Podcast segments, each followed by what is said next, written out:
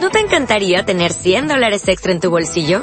Haz que un experto bilingüe de TurboTax declare tus impuestos para el 31 de marzo y obtén 100 dólares de vuelta al instante. Porque no importa cuáles hayan sido tus logros del año pasado, TurboTax hace que cuenten. Obtén 100 dólares de vuelta y tus impuestos con 100% de precisión. Solo con Intuit TurboTax.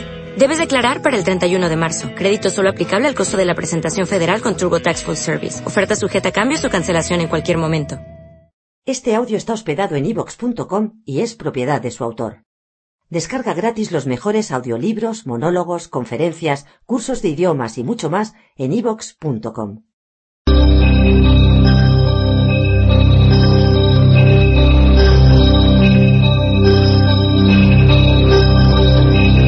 Julio Verne, el famoso escritor y visionario, ya lo adelantó en algunas de sus obras.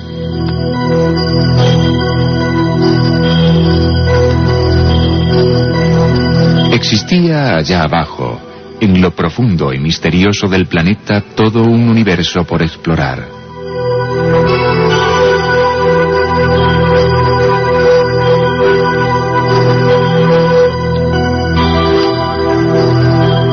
Y existía la posibilidad de acceder a él. Era el mundo intraterrestre, la Tierra hueca.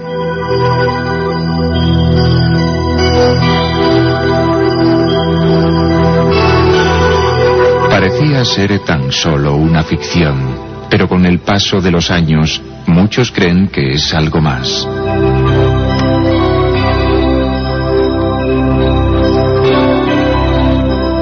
Existen indicios, rumores de que la Tierra puede ser hueca y albergar en su interior toda una inmensa civilización desconocida.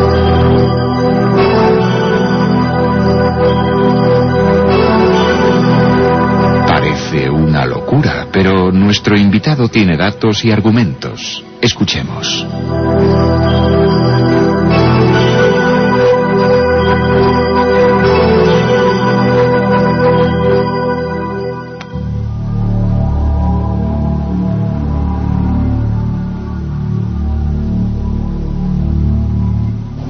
Bueno, danos alguna alguna prueba, o, bueno, si quieres cuéntanos un poco toda cómo llegaste tú a entender, a sentir, a, comprender que la Tierra era hueca. ¿Cuál fue el proceso? Bueno, yo manejaba la, hipótesis extraterrestre con respecto al tema OVNI en forma casi excluyente.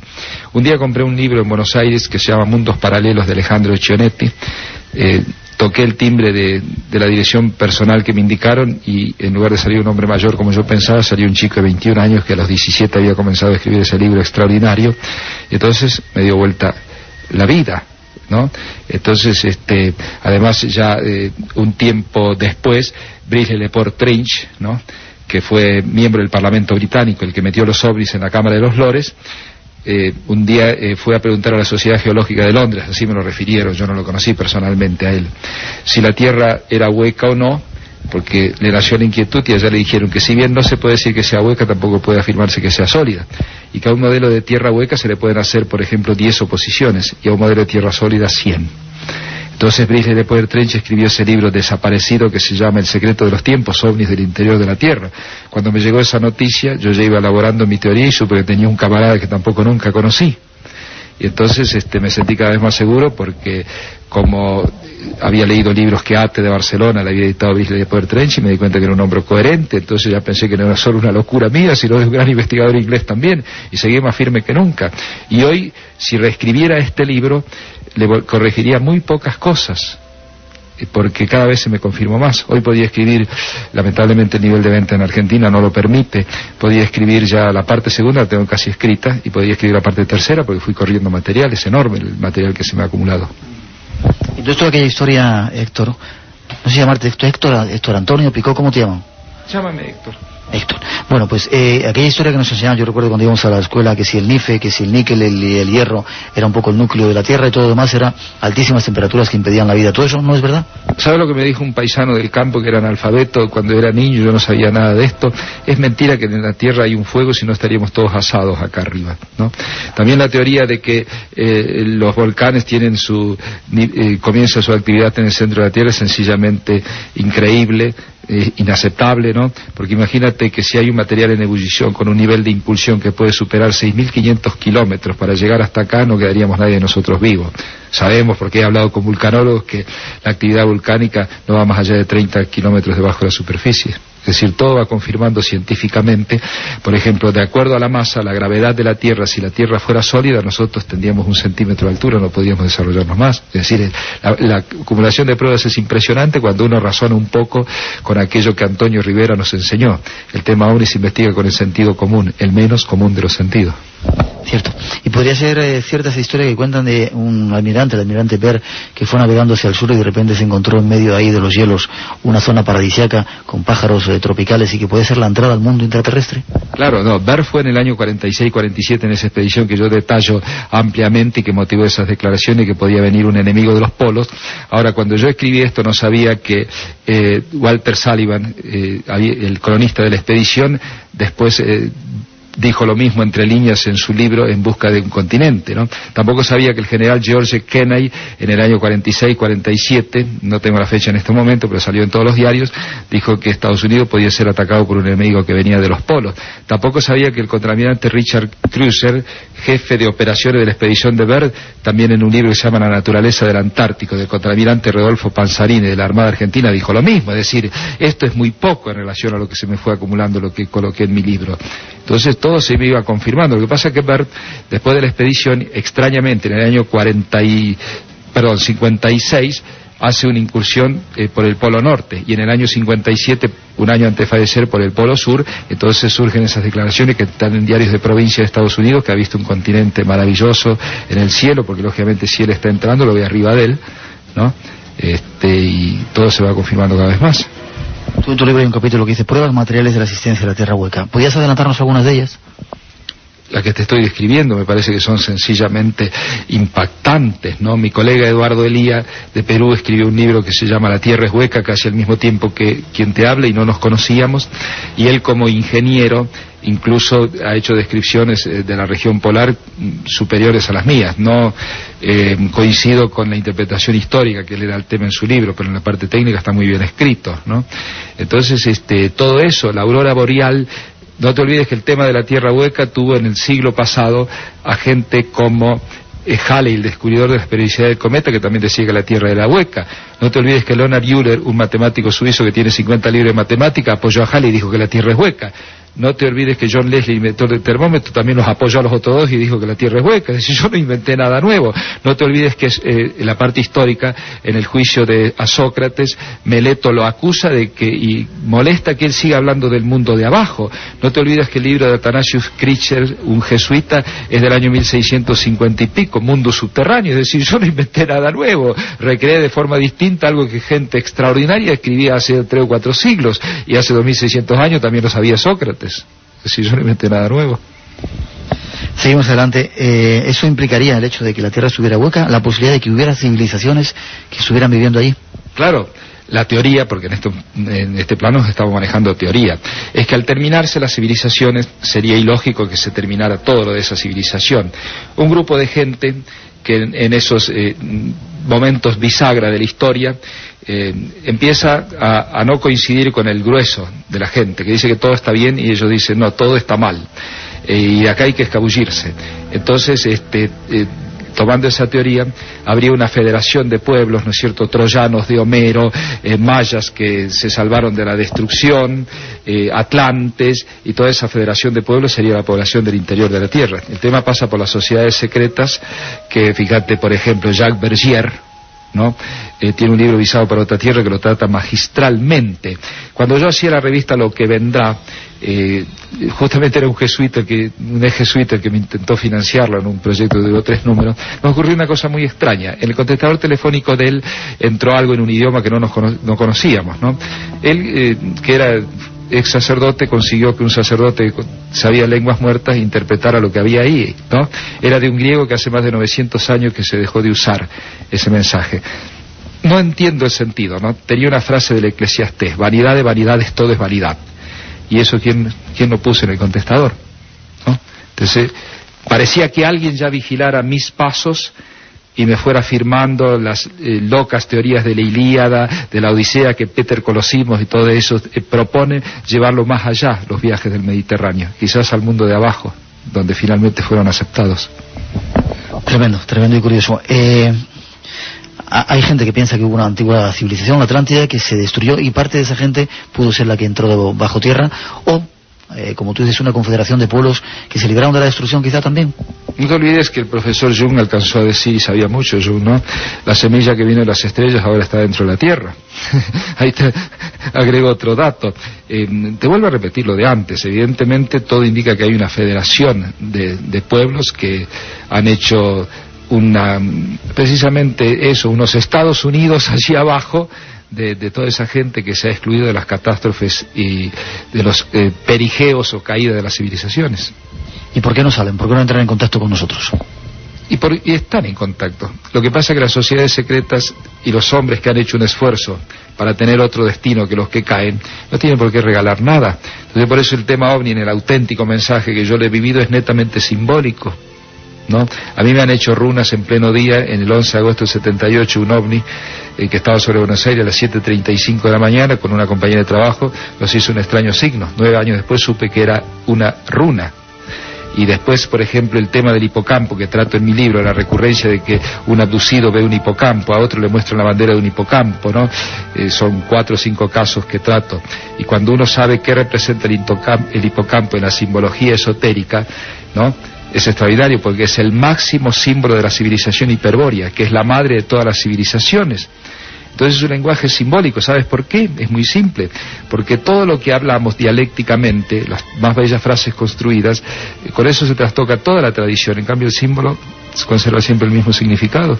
Y ellos no quieren que se trastoque la tradición, precisamente por esa tradición viven lo que viven. Eh, más preguntas. ¿Dónde podría, hay entradas a ese mundo subterráneo que se conozcan eh, los niveles de comunicación dónde están, en qué lugares, si, se puede saber. Y posiblemente los tallos. Eh, yo no conocía a Juan Morix, pero este, hay por cosas que supe de él. Eh, aquí está Cora Cané, una periodista de Clarín que fue muy amiga de él y siempre lo hablamos aquí en lo que se está desarrollando aquí cerca, el Congreso de Capilla del Monte, y muchas más. lo que pasa que es muy difícil el acceso a, a esos mundos subterráneos, pues están muy protegidos ¿Te das cuenta? Conozco una persona que conoció en Brasil a un sobreviviente ya de muchos años de edad de la tribu de los Macusí en la selva, en la Sierra de la Maturuca, en el estado de Roraima. Y esa persona refirió, y por, contando las lunas, posiblemente en el año 1909-1910, ellos hicieron el último viaje al mundo de, de, abajo, un viaje que hacían habitualmente. Allí los seres que estaban allí abajo que él definía como bondadosos, este, muy pacíficos, eh, le dejaban traer los frutos maravillosos que hay desde allí. Lo que pasa es que un día le contaron a unos ingleses toda la historia y los ingleses bajaron y no salieron nunca. Y un día salieron los de abajo, por llamarlos así, les reprocharon mucho. Este secreto le dijeron teníamos que combatirlo entre nosotros. Ustedes han hablado y ahora va a venir gente que viene con malas intenciones. Así que no entren más porque no van a poder entrar.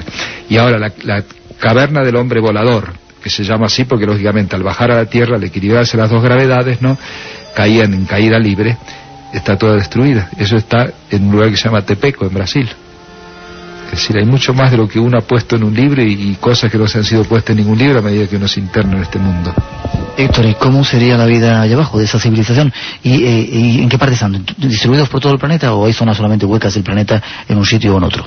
Bueno, además de las vacuoides subterráneas que pueden estar habitadas, el centro de la Tierra, por llamarlo así, eh, eh, ahí se desarrolla, digamos, la, la vida principal de esta federación de pueblos, sería una vida muy tranquila, de gente que se ganó el derecho a vivir de otra forma como vivimos habitualmente aquí, sin agresividades y iluminados por un sol interno que mi colega Eduardo Elías, tomando la reflexión de los rayos de las auroras boreales, le determina un diámetro de unos 35 a 50 kilómetros, ¿no? Y que condice mucho con una historia de eh, Olaf Janssen, padre e hijo, que habían entrado con una pequeña embarcación por el Polo Norte y que allí vivieron con esta gente. Después este, eh, el padre murió allí abajo, Olaf Janssen, hijo, salió afuera, lo internaron en un psiquiátrico en Estados Unidos y de ahí se deriva un libro de Emerson que se llama El Dios humeante, porque ese sol del interior de la Tierra tiene como una flama, no los rayos del nuestro,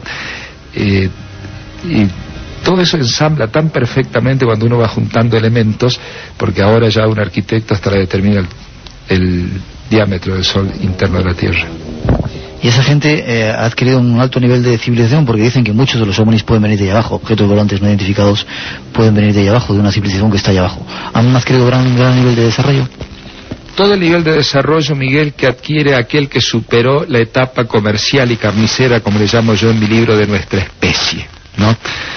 Tú miras a tu alrededor y ves una tecnología extraordinaria que nosotros hemos alcanzado, internet, computadora, televisión en colores, y sales a la calle y ves que hacemos el mismo vehículo de traslado que desde 1894 se hace, eh, nada más que ahora con otra carcasa, como le llamamos aquí, pero siempre cuatro ruedas, un motor que escupe e infecta todo, un volante y no salimos de esa porque los intereses que nosotros aceptamos no permiten hacer otra cosa. Yo he promocionado los trabajos del ingeniero Jorge Marcelo Ferro, un hombre que nunca vio un ovni en su vida, pero que quiere hacer el ovni.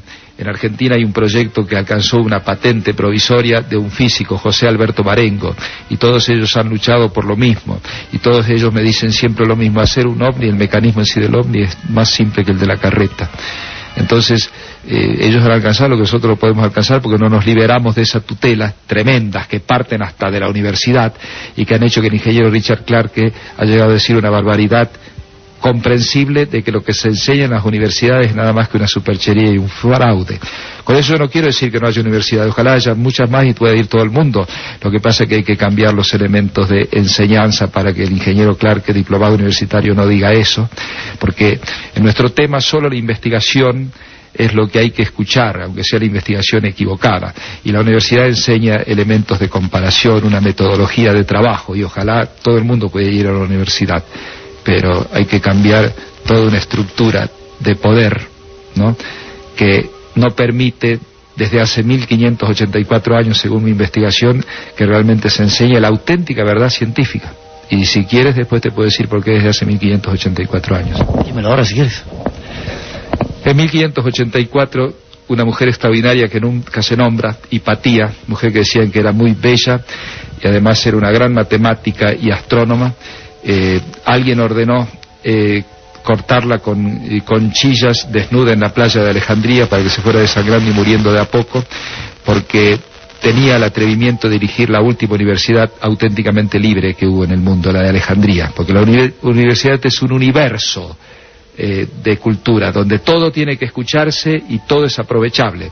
Y si yo, como te digo en mi libro, cuando en 1978 un grupo de, de eh, matemáticos conjurados, capitaneados por un hombre señero de la matemática, que era el profesor Encio Mazzoni en la Universidad Nacional de Córdoba, empezaron a enseñar medio clandestinamente la matemática de Klein, de Moebius, de Riemann, de Cantor, y los echaron a todos por subversivo, te das cuenta que tampoco podemos aprender realmente ciencia. Y entonces convertimos ese aprendizaje parcial en un dogma y entonces hasta este tema no se puede hablar con los científicos muchas veces, que con toda la buena fe están muchas veces practicando un dogma, no la ciencia. Eh, ¿Tú crees que algún día, hablando de esa tierra hueca y sus habitantes, puede haber un contacto entre ellos y nosotros?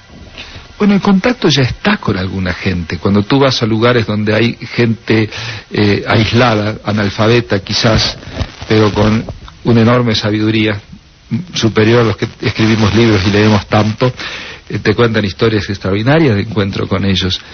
Pero ellos perseveran mucho sus reinos subterráneos, porque nosotros eh, cuando lleguemos allí, esta civilización, quizás no ni tú, ni yo, ni un montón de oyentes lo que están escuchando, vamos a querer poner un kiosco y empezar a vender hojas de afeitar. Nuestra civilización eh, no puede ya avanzar, está detenida tecnológicamente, cosa que mucha gente no se da cuenta, porque no se puede hacer nada que sea de beneficio de todos. Por ejemplo, hacer el ovni, que como maneja la energía implosiva, no explosiva, regenera la propia energía, no contamina nada pero sin embargo, por ejemplo, en mi país, y creo que en el tuyo también, y en todo el mundo, se ha destruido el ferrocarril, ¿no? Donde un motor solo puede llevar, en materia de personas, el contenido de mil automóviles, porque hace falta mil automóviles que gasten cubiertas, que gasten combustible y contaminen. Entonces, este, eh, si no reformamos nuestro sistema, cualquiera de nosotros que vaya acá con esta mentalidad es un infiltrado, por eso son es tan duro el contacto con ellos. Pero hay, gente que los tiene esos contactos. Hay mucho más que queremos contaros. Una última pregunta acerca de la Tierra Boca. Si te dieran esos 3 millones de dólares que costaba la, expedición, ¿entrarías? ¿Irías a, buscar la, entrada? Sí, eh, yo no soy un hombre valiente ni nada por el estilo. El día que subiera al Hércules 130 estaría temblando de horror y de miedo, pero iría.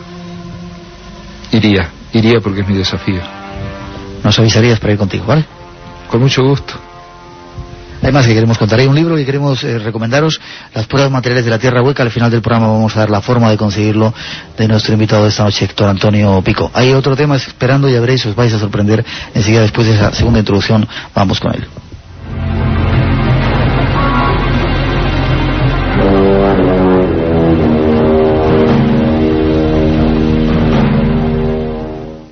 Was an age undreamed of, and onto this Conan, destined to bear the jeweled crown of Aquilonia upon a troubled brow. It is I, his chronicler, who alone can tell thee of his saga. Let me tell you of the days of high adventure.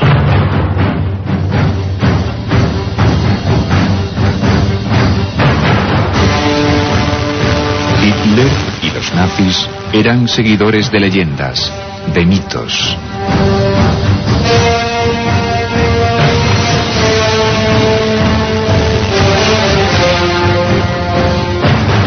Parte de su historia, de su vida, se dedicaron a buscar elementos de poder, lugares sagrados.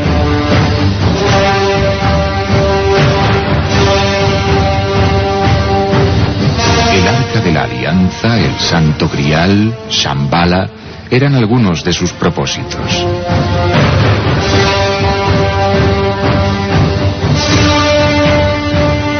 El mundo interior, la entrada al mundo intraterrestre también lo fue.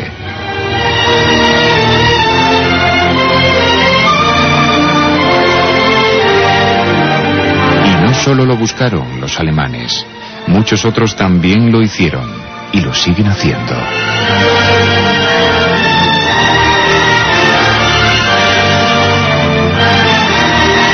Nuestro invitado tiene más datos acerca de esta fascinante historia. Escuchemos.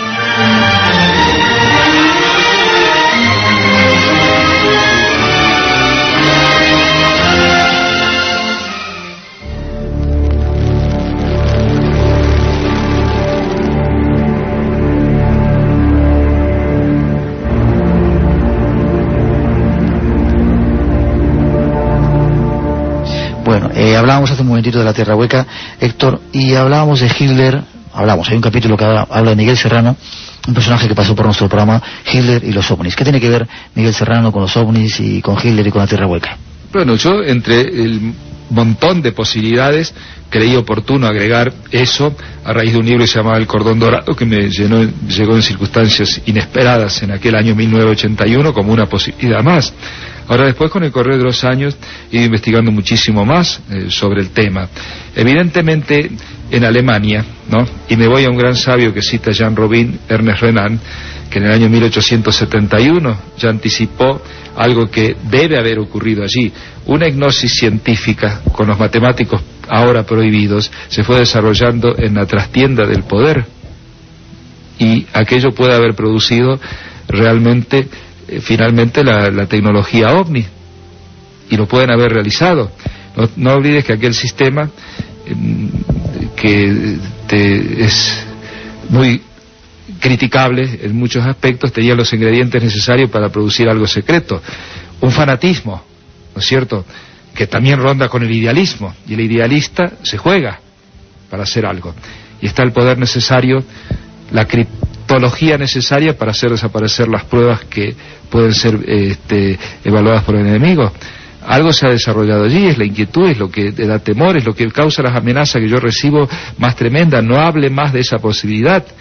Yo lo voy a seguir dando como una posibilidad que con el correr de los años me vienen más elementos que la afirman. Más de ahí no puedo llegar todavía.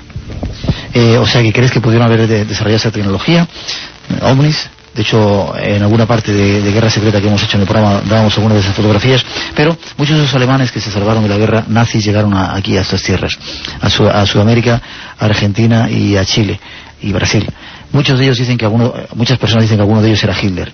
Tú me contabas el otro día unas historias que me dejaron alucinado, que me gustaría contar esta noche a nuestros oyentes. ¿Hitler se pudo salvar? ¿Hitler puede estar hecho un clónico y puede estar por aquí? Claro, fíjate que el otro día eh, me alcanzaron un libro que se llama Los submarinos alemanes en Argentina y que trata de desvirtuar todo lo de un libro, te estoy hablando de libros antinazis, ¿no es cierto? Eso es antes que nada hay que aclararlo. De un libro que un inmigrante húngaro fallecido ahora desarrolló en Argentina en el año 47 y que fue editado en Barcelona, no se me acuerdo por qué editorial, que se llama Hitler está vivo. La tesis de Sabo y que llamaba la atención a los gobernantes del mundo, se lo mandó a Churchill, al Chamberlain, no sé cuál era el, presidente de Francia, era que Hitler no había muerto en el búnker de Berlín. Ahora, eh, en ese libro, Los submarinos alemanes en Argentina, un libro muy crítico a la obra de Sabo, eh, se relata el caso del capitán Schaffer, capitán de uno de los dos submarinos extraños que llegaron al puerto de Mar del Plata en agosto de 1945 aquí en Argentina, y cuando eh, los comandantes de sus submarinos son llevados a Estados Unidos, entre ellos el capitán Schaffer, que vino después a morir a la Argentina, en Villa General Belgrano, porque tenía parientes aquí, a él le llamaba la atención una cosa, que los interrogatorios eran siempre los mismos en Estados Unidos. ¿Dónde lo llevó a Hitler? ¿Dónde lo llevó a Hitler? Y Schaffer, eh, que era muy amigo de un hombre que conocí, Rolf Sisgoven, muy ligado a Anna Reis, la piloto de pruebas alemana, no había llevado a Hitler a ninguna parte, porque no lo había llevado, el propio Sijov me, me lo comentó, que eran muy amigos y, se lo dijo claramente. Pero ¿por qué le preguntaban tanto siempre eso? Y ese interrogatorio sigue tan pendiente como siempre. Las pruebas de la muerte de Hitler parecen ser no muy convincentes. Yo he encontrado así rastros de que esa gente está casi toda fallecida el capitán Hans Rude, el as de la aviación alemana, vivió aquí en la Argentina. El capitán Hans Rude, con su eh, pierna ortopédica, hizo tres ascensiones al volcán Yuyayaico, donde en el siglo pasado un hombre de la República Argentina que fue embajador argentino en la India, que se llamaba Florencio Basaldúa, escribió un libro increíble que se llama Herné y decía que había encontrado una ciudad subterránea en un viaje que hizo en un volcán que llama Pelsur del Sur y que da las coordenadas que más o menos corresponden al Yuyayaico. Entonces, lo que llamamos nazismo esotérico, con tanta tradición este, ligada al mundo de abajo, que hace que Paules y Bergier digan en el retorno de los brujos que el nacionalsocialismo fue el genonismo, más las divisiones Panzer, eh, te da esas pruebas increíbles. ¿Por qué Hans Ruder en situación física tan, este, mm, eh, digamos, este, problemática, eh, se fue tres veces y subió al Yuyayaico. Ellos buscaban evidentemente algo aquí. Si lo encontraron o no, no sé, porque Jarrudes tampoco está vivo, ¿no? Eh, pero es, es, llamativo esa insistencia. Está en toda la tradición de lo que conocemos como nacionalsocialismo profundo, esotérico, ¿no? Sin embargo, a ti te han contado historias, personajes, personas reales que tú has conocido, de que habían visto a alguien muy parecido a Hitler, que pintaba, que daba clases. Cuéntanos, si, te, si puedes, si quieres. Exactamente, no tengo por qué. Yo cuento así, yo no milito en ningún partido, no pertenezco a ningún poder, te das cuenta, yo soy un tipo de tomo distancia y sobre todo toda la investigación sobre el tema la hice con libros antinazis. Si hubiesen sido nazis no los habría creído desde ya de, comienzo. Por ejemplo, el libro de Rausning y eh, me dijo, no es un libro inapreciable porque ya estaba todo diseñado, que después se, supo que hicieron, ¿no? Entonces, este, a mí me he encontrado así, sin buscarlo, yo no, desde el año 71 no milité en ninguna política, y menos nunca milité en el nacionalsocialismo, ¿no? Eh, me encuentro de repente que en ciertos lugares de Argentina, Mendoza, en el sur de Córdoba, eh, se habla de que habían sido guardados ciertos personajes eh, que era Hitler, ¿no? Por ejemplo, en, Mendoza existió un hombre eh, llamado Martin Karl Hunger, ¿no? Conocía a una persona amiga de la casa donde vivía Martin Karl Hunger con su familia y en una oportunidad esa persona con uno de los nietos de Martin Karl Hunger hicieron una ascensión a una montaña y allí un tremendo temporal casi los pone al borde de la muerte. Y cuando ya creían que no podían sobrevivir, el nieto de esta persona le dijo, te quiero decir una cosa, mi abuelo es Hitler. Le contó una historia fantástica, ¿no? que al morir una persona de ese nombre en la Patagonia, le quitaron los documentos y se lo pasaron a este señor que era Hitler, ¿no? Ahora este hombre daba lecciones de pintura, ¿no? Y que sabemos que pintaba. Y en conversaciones con uno de los alumnos a veces se le escapaban cosas y ese alumno estaba totalmente convencido de que había una personalidad en el fondo que era la de Hitler. Entonces surgió una persona que quiso hacer un gran negocio, vender esa información, mandó cuadros a Inglaterra, ya hicieron un estudio y las pinceladas correspondían a, los cuadros de Hitler. Entonces ese hombre quiso hacer un chantaje, pidió 500 millones de dólares a cierta gente, ¿no? Eh, para cambiar esa información y no obstante no cerraba bien eh, la historia y ese hombre tuvo que huir de la Argentina si no hubiese terminado muy mal, pero ¿por qué el poder del otro lado estaba tan inquieto por esta posibilidad de que Hitler hubiese muerto en Argentina con otro nombre? Pero eso no es el único caso que encontré en la Argentina, encontré otros. Ahora, ahora nos lo cuentas enseguida. Seguimos tras las huellas de ese personaje de Hitler en Argentina. Primero, antes nada, ¿tú crees que ha podido, pudo llegar hasta aquí? Héctor, que pudo vivir aquí, se pudo salvar de esa muerte y llegar a vivir como una persona normal con otros documentos aquí en, en Argentina? Nosotros no podemos eh, saber nada, ¿no es cierto? Yo entrevisté a un hombre aquí que fue piloto y él me aclaró enseguida que era cristiano, que no tenía nada que ver, que actuó eh, como profesional, fue derribado en Rusia. Esa persona era muy conocida, digamos, lo llevó de la mano de la Fuerza Aérea Alemana Hanna Reich, ¿no? Eh, él me decía que hablar con Hitler era más fácil a un obrero que a ellos, porque estaban situados cada cual en su función, que tenían que cumplir sí o sí, con una disciplina terrible. Entonces me decía que eh, Hannah Reis tuvo posibilidad eh, de acceder hacia el poder, siendo la, estrella de, la aviación alemana y del país como ejemplo, en una oportunidad que eh, tuvo un accidente. Entonces Goering le mandaba un ramo de flores y ella aprovechando el mensajero de Goering le mandó una tarjeta a, a Goering pidiéndole que quería conocer a su Führer. Entonces fue aceptada algunas veces en la mesa de Hitler yo lo definía como un personaje como todo autodidacta que podía hablar un poco de cualquier tema. En una oportunidad ella le comentó que en cierta región de Alemania, que no sé cuál es, se veía sobrevolar objetos raros. Y Hitler le empezó a hablar inmediatamente del resultado de Real Madrid y Barcelona, por ejemplo, cambiando totalmente el tema. Y eso es todo lo que ella pudo saber, porque ni ellos sabían de ciertos experimentos que se hacían de aparatos voladores extraños que veían en ciertas regiones. fueron temas secretísimos pero más que secretos. Pero no hay secretos de dos y hay cosas que llegan a veces y uno se entera. ¿No te parece? Cuéntame, me decías que había una segunda historia que habías localizado de ese personaje de Hitler, no me la has contado, sigue con ella si puedes. Claro, una vez, porque a mí me sucedía algo raro, yo no lo buscaba, y de repente aparecía gente común, ¿no? Una vez viajando a mi pueblo, un hombre se me sentó en actitud muy rara al lado mío, eh, pretextando que no podía estar en el otro vagón eh, porque estaba muy frío y que si a mí no me molestaba se sentaba al lado mío. Entonces yo le quise preguntar con mucha cautela, porque es un tema que a veces asusta, si es verdad que en esa región donde él vivía, la provincia de San Luis, se veía un ovni raro, ¿no? Porque ese fue el tema. Él me dijo que no, me dijo que conocía toda la zona como la palma de su mano, pues vendía prendas de vestir por los campos, pero me dijo algo raro, me enteré de una vez, le digo, ¿cuál? Pensé en otro ovni. Me dijo, no, una persona que trabajaba en una estancia muy grande. Eh, una estancia es un, una finca, digamos. Un... Esa en España, ¿no? Un campo grande, digamos.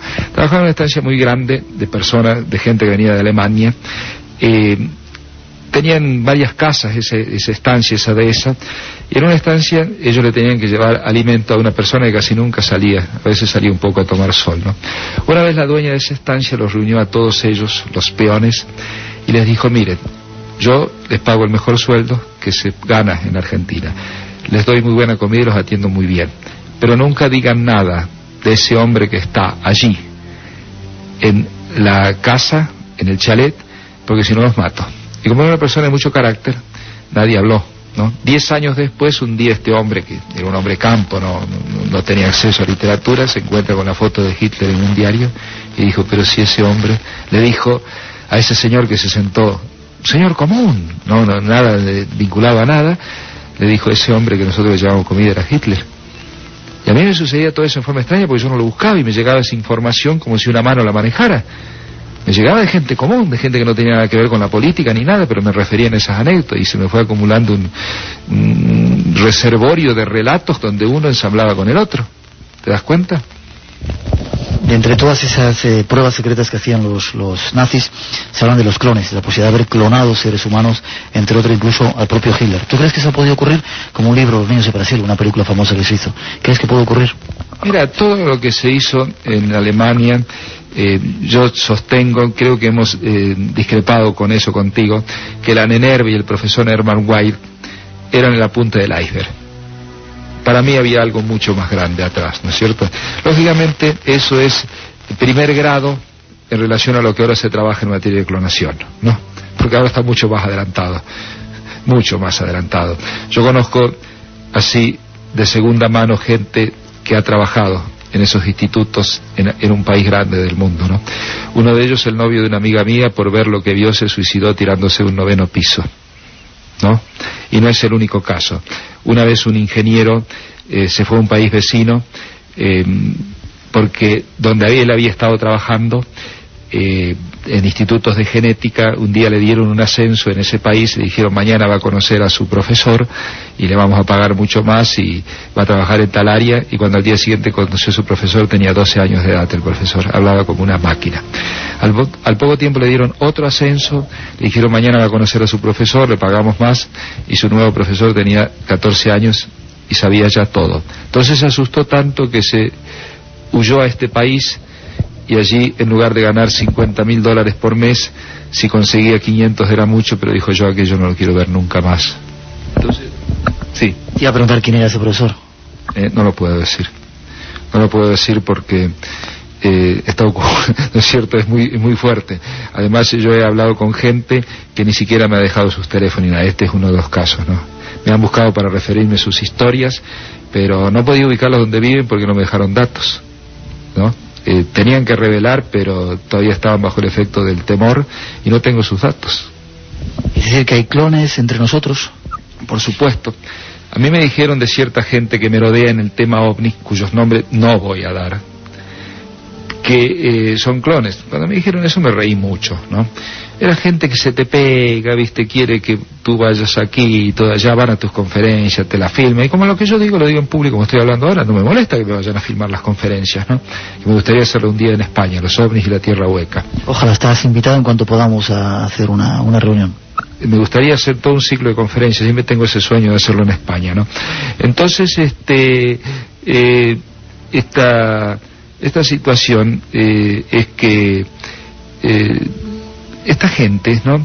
Estaba siempre alrededor mío, obsequiosos, este, filmándome conferencias, y alguien me dijo, fíjate que esta persona, pregúntale cuál es su familia, ¿no? En, el, un caso era eh, de ascendencia alemana en otro caso de ascendencia brasileña, la, otra persona, ¿no? Vas a ver que una, semana te van a decir, mi padre es un industrial, etcétera, etcétera, me manda dinero para vivir, por eso estoy acá sin hacer ninguna labor. A la semana le pregunta y te van a decir, no, mi padre es un escritor que escribe libros de mentalismo, este, porque no tienen padre y es una desesperación que tiene. Hice la prueba y así ocurrió. Ahora esa gente tiene un enorme poder mental que me asombra, porque, por ejemplo, uno de ellos decía que era nacional socialista y, por supuesto, en el neonazismo argentino logró ser aceptado, porque imagínate, era un camarada, además un alemán, ¿no es cierto?, con sus esvásticas puestas. Y después, de repente, era capaz de, en una reunión, cuando pasaban un video, me refiero a un caso increíble, lo miraba y decía, no me gustan los nazis, mejor los judíos. Imagínate lo que era para los otros, pegaban un salto para arriba, ¿no? Porque los clones están mal hechos. Recuerdo que una vez uno de esos clones eh, me invitó a mí para hablar del tema, comportamientos rarísimos tiene en una casa. Entonces yo fui allá, invitado porque me gustaba conversar con una persona muy respetuosa además, ¿no? Entonces, este, voy a esa casa de una persona amiga de él, según me decían, y este señor estaba poniendo este videos de, de cowboy en la videocasetera y miraba, cuando sacó el primero, puso otro, después puso otro, y nunca empezó a hablar del tema y que para eso me había citado. Cuando pasó el quinto video yo le dije, bueno, me voy porque para que seguir esto y me fui. Es un comportamiento rarísimo. Yo digo, están mal hechos, porque no, no pueden tener sino ese comportamiento tan extraño. Fíjate que uno de ellos se metió en la casa de un eh, dirigente nazi fuerte, ¿no es cierto?, de cierto lugar, y un día este, también se le escapó algo, ¿no? Y después se dieron cuenta que le había filmado hasta el dormitorio de, esa persona. Por supuesto, le quitaron el video, todas esas cosas, este, porque ir a decir en la casa de un fanático nacionalsocialista, ¿no es cierto?, eh, algo así, imagínate que es un comportamiento extraño para un espía, una cosa rarísima. Su función sería el espionaje, por eso los crean, entre comillas, esos, esos poderes. Claro, claro, evidentemente es así, y a mí me da risa porque yo como soy muy de mirar de lejos las cosas, tuve algún trato con ellos, eh, después eh, escapé porque siempre la misma tontería, ¿no? Pero llegaron a infiltrarse así en medios eh, pseudonazis, por ejemplo, aquí en la Argentina, y los otros los adoran, hasta uno de ellos lo invitaron a vivir sin pagar arrendamiento en, en, casas, ¿viste? Y los han estafado económicamente, es como si tuvieran un carisma especial. Y yo a veces porque tengo amigos en todas partes, les he dicho, pero tú crees que el otro tiene tus ideas y le regalas todo, te das cuenta que es un ser extraño y no me creen. Después cuando los estafas, tampoco me creen cuando los estafas. Es una cosa tan extraña. Creo que pasa por la biosinergia, por la energía muy especial psicológica. La revista Más allá de la ciencia ha publicado un trabajo extraordinario, ¿no? Donde los define como una raza de pseudohumanos que andaría entre nosotros. Y yo apoyo totalmente ese artículo de ese número monográfico excepcional del junio del 96, no porque este, he conocido a esa gente. Para terminar, hay muchos misterios que nos ocultan los gobiernos, los poderes que desconocemos absolutamente, ¿verdad? Por supuesto, nosotros vivimos, siempre digo, una gran mentira eh, histórica, una gran mentira cultural, una gran mentira científica, eh, porque así está hecho este, este sistema ya muy entrópico, con economías inviables, y no nos van a decir nunca eh, la verdad. A mí, qué sé yo, siempre me, en mi tema no he esperado nada de los poderes, porque lógicamente es su deber ocultar a mí lo que más me ha preocupado siempre es el investigador ovni, ¿no? Que tiene una doble personalidad. Porque de él la gente espera revelación, ¿no es cierto? Saber algo. Y ahí está el más grande tema del, ocultamiento ovni, no de los gobiernos. Los gobiernos hacen su trabajo, no hay ninguna sorpresa, ahí está el más grande ocultamiento ovni. Y a mí me han decepcionado mucho. En una oportunidad, por ejemplo, eh, un investigador ovni muy capaz, que era mi amigo, y no sé por qué hace cinco años no dejaba entrar a mi casa, por esas cosas que una vez se siente, y solo, solo, solo le debía a él atenciones, eso es lo más grave. Entonces me empezaron a hacer, eso fue el 7 de agosto de 1997, un increíble trabajo de desinformación a través del teléfono, pero tan bien hecho, ¿no? Es decir, vino un mensaje primero que me, pare, era una cosa y me parecía muy auténtico de algo que yo esperaba saber, ¿no? Y después empezaron a venir mensajes y un día en esos este mensaje le descubrí la voz a ese investigador, ¿no? Entonces ya después cuando me llamaba por teléfono cualquiera, un amigo por ejemplo le decía, te voy a hablar, pero te voy a decir esto para que lo sepa tal, tal y tal, y daba todos los nombres de investigadores ovnis, ¿no? Entonces cuando los encontraba no sabían dónde meterse. Habían sido sorprendidos en la, en la doble personalidad. Es un tema tremendo, ¿no? Que hay que tener una gran cautela y uno se sigue equivocando igual, Miguel, ¿no? se sigue equivocando igual, porque es algo muy fino, algo muy bien hecho.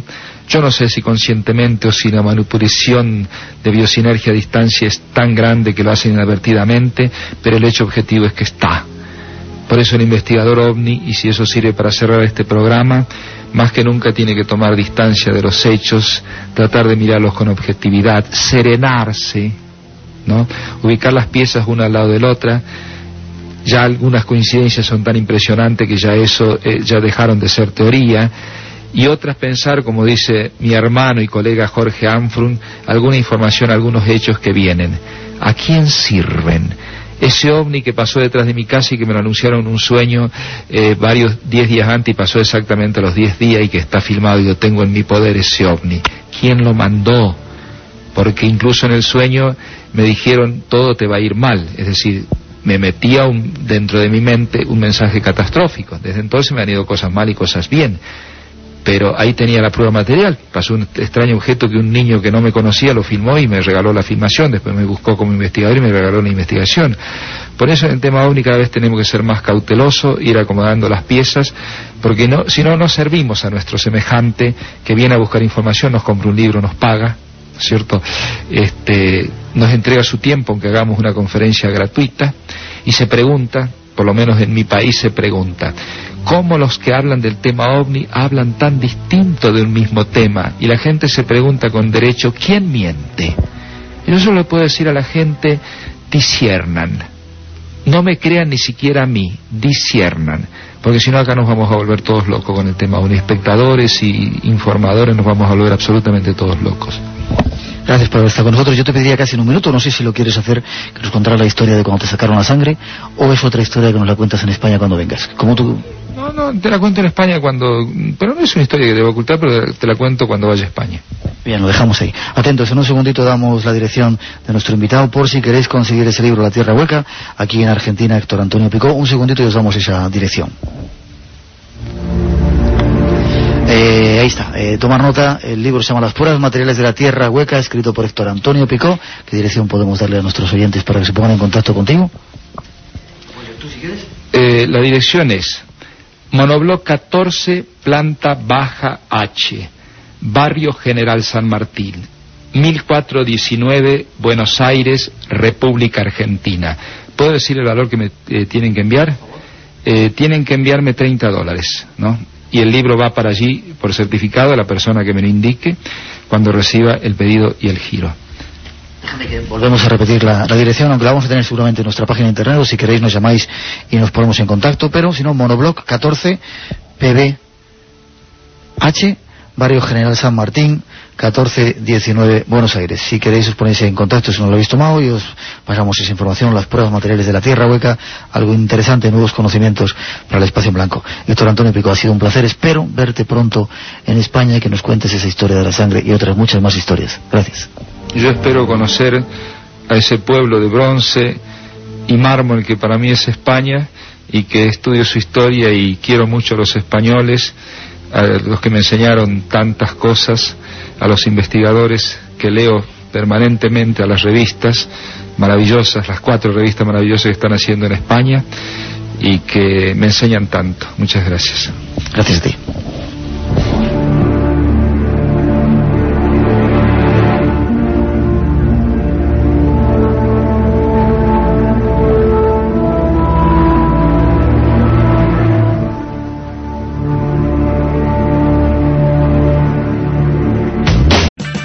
O'Reilly Auto Parts puede ayudarte a encontrar un taller mecánico cerca de ti. Para más información, llama a tu tienda O'Reilly Auto Parts o visita oreillyauto.com.